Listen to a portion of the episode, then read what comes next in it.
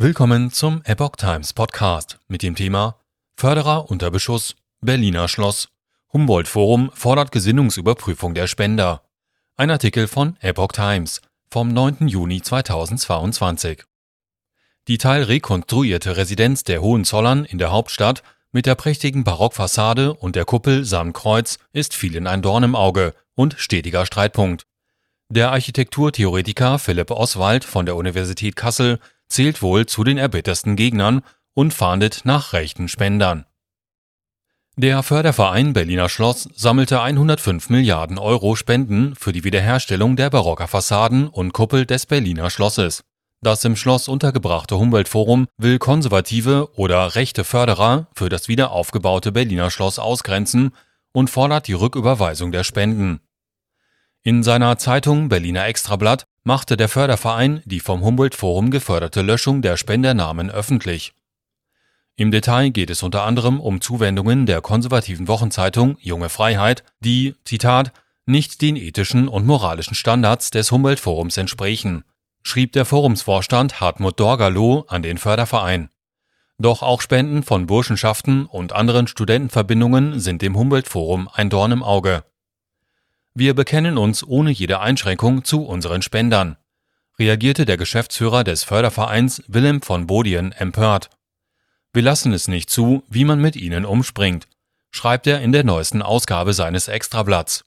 Die Gesinnungsüberprüfung der über 45.000 registrierten Spender laufe den Datenschutzgesetzen und dem Grundgesetz zuwider, schreibt der Vorsitzende des Schlossfördervereins Theologe und frühere SPD-Politiker Richard Schröder. Die Polemik gegen das Schloss als Teil eines Kulturkampfes.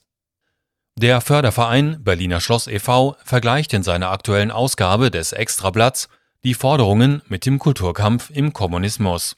Schloss und Humboldt Forum dürfen nicht zur Plattform totalitärer Ideologen werden, finden die Autoren. Der Verdacht eines Kulturkampfs kommt auf, wenn man nicht nur beobachtet, was beanstandet wird, sondern auch, was widerspruchslos hingenommen wird, heißt es im Artikel. Die Polemik gegen das Schloss als Teil eines Kulturkampfes, heißt es dort weiter. Denn kaum jemand aus dem politisch-medialen Komplex habe die Stimme erhoben, als die Stadt Trier sich von der chinesischen Führung eine überlebensgroße Karl-Marx-Statue schenken ließ, wird kritisiert.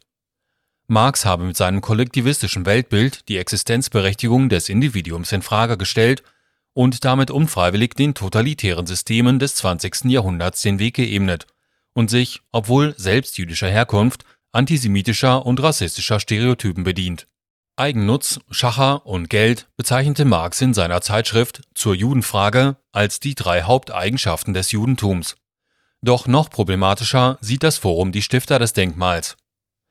Mit einer historischen Bilanz von gut 60 Millionen Toten ist die Kommunistische Partei Chinas neben den Nationalsozialisten und Stalinisten die größte Verbrecherorganisation der Menschengeschichte schreiben sie. Auch das gegenwärtige Regime in Peking sei alles andere als freiheitlich demokratisch, heißt es dort weiter. Wie verhält sich das der Nähergeschenk dieses Denkmals nun proportional zu den vermeintlich antijüdischen Heilserwartungen der Kuppelinschrift oder zu den rechten Spenden für das Schloss? fragen die Herausgeber. In ihrem Fazit heißt es weiter, am schändlichsten wäre es allerdings, das Schloss als Katalysator für weltanschauliche Stellvertreterkriege zu missbrauchen, und das Humboldt-Forum von einer Bildungsstätte in einen Ort der Indoktrination zu verwandeln, so die Autoren